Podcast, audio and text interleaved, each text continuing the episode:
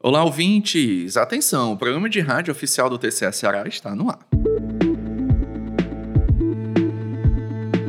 Muito prazer, eu sou Dimitri Lima e ao meu lado ela, Carolina Madeira. Olá, Carol. Olá, Dimitri. Olá, ouvintes do Conexão Cidadão. O Monitor Fiscal, projeto realizado no Tribunal de Contas, voltado ao acompanhamento e análise das finanças públicas, lançou mais uma edição da Carta de Conjuntura Macrofiscal, com o título Despesas e Receitas do Novo Governo no Estado do Ceará.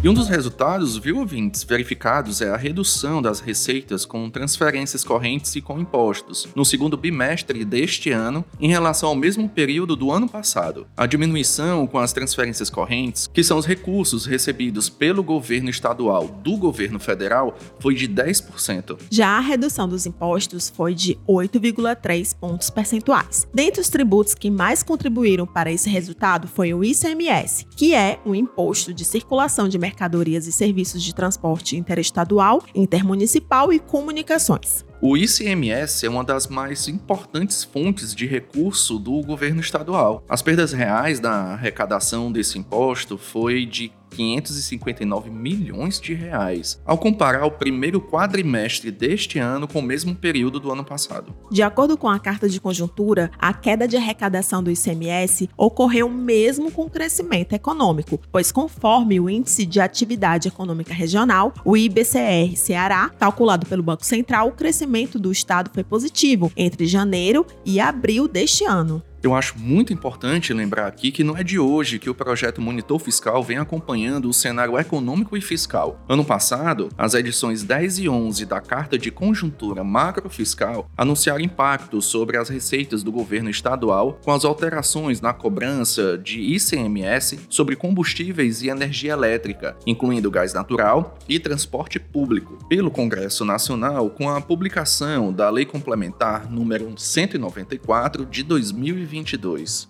É o produto mais importante do projeto, tá? Porque é um projeto de monitoramento, é um projeto de monitoramento contínuo né, da situação fiscal do Estado do Ceará e dos nossos 184 municípios. Então, essas cartas de conjuntura, elas exatamente elas expressam o atual estado, digamos, das receitas, das despesas, do endividamento desses nossos entes. Então, a cada carta de conjuntura, ela aborda um tema específico tá? Por exemplo, nós estamos nessa mudança de gestão, tá certo? Então nós fizemos um trabalho para entender e, e verificar como é que está o comportamento dessa nova gestão, tá? E nós fazemos isso à luz, comparando, por exemplo, com os resultados dos anos anteriores, né, uma série histórica, para ver se houve alguma, um, alguma mudança de comportamento, como também verificando se existe algum risco de comprometimento dessa, da chamada saúde fiscal né, do Estado e dos municípios. Tá? A carta que nós lançamos esse, né, esse ano agora, 2003, ela aborda exatamente isso aí, essa conjuntura atual das receitas e das despesas do Estado do Ceará, né, à luz dessa nova, né, nessa nova, nessa nova gestão.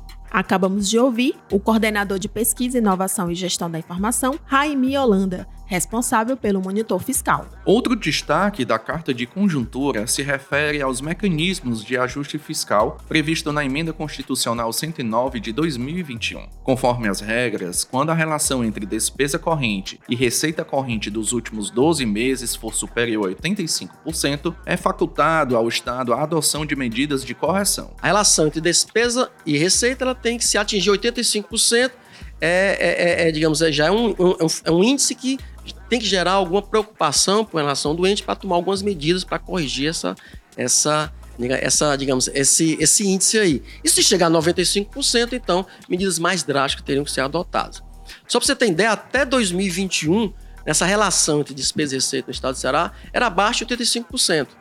Esse ano, agora, nós estamos em 88%. Então, nós né, passamos desse, desse limiar dos 85%, atingimos 88%, então, é algo que reforça essa necessidade do projeto Monitor Fiscal de continuar esse monitoramento e continuar, de certa forma, aí, né, é, gerando certos, alguns alertas aí para que a gestão pública ela não né, incorra a um desequilíbrio maior a ponto de não conseguir mais reverter esse processo.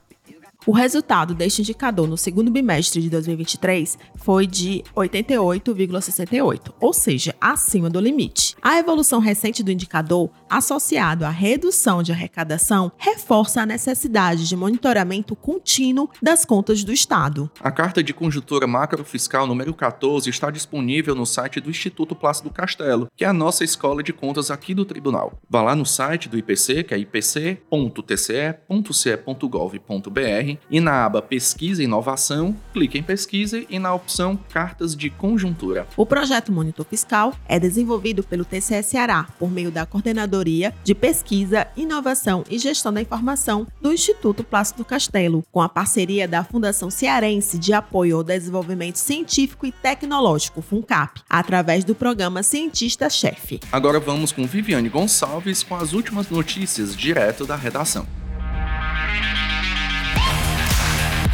Olá, Dimitri Carol. Encerra neste sábado, dia 29 de julho, o prazo para envio das prestações de contas de gestão estaduais, referente ao ano de 2022. A documentação necessária para o cumprimento desta obrigação deve ser enviada pelo sistema Ágora. As regras sobre o envio das prestações de contas estão presentes no Ofício Circular número 2 de 2023 e no site do TCE, por meio do Manual do Usuário e os tutoriais do sistema Ágora.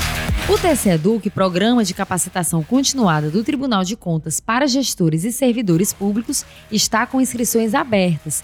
No dia 3 de agosto será realizado o encontro no município de Maracanaú. Além da cidade sede, o público de outros sete municípios serão contemplados com as formações Aquiraz, Calcaia, Eusébio, Guaiúba, Itaitinga, Maranguape e Pacatuba. Os interessados devem acessar o Sistema de Gestão Educacional, o CIGED, e garantir sua participação no evento, que é gratuito. Basta acessar ciged-ipc.tce.ce.gov.br. A programação é composta pelos cursos Nova Lei de Licitações e Contratos e Prestação de Contas de Convênios. Além disso, serão ofertadas as palestras Controle Externo, Mídia e Participação Social e Ouvidoria como Agente do Exercício da Cidadania e Controle Social. Também fará parte do encontro presencial as capacitações Relação de Trabalho na Administração Pública, o Poder Fiscalizador da Câmara dos Vereadores, a cargo do Ministério Público do Trabalho, e Despesas da Câmara e o Controle Externo, realizada pela União dos dos Vereadores do Ceará. Este ano, o Instituto Plácido Castelo oferece o conteúdo dos cursos por meio das formações híbridas. Além dos cursos presenciais, a escola disponibiliza videoaulas, podcasts e perguntas respondidas frequentemente nas aulas. Todo o material pode ser acessado por meio do site do TC. Eu fico por aqui. Até a próxima, Dimitri Carol.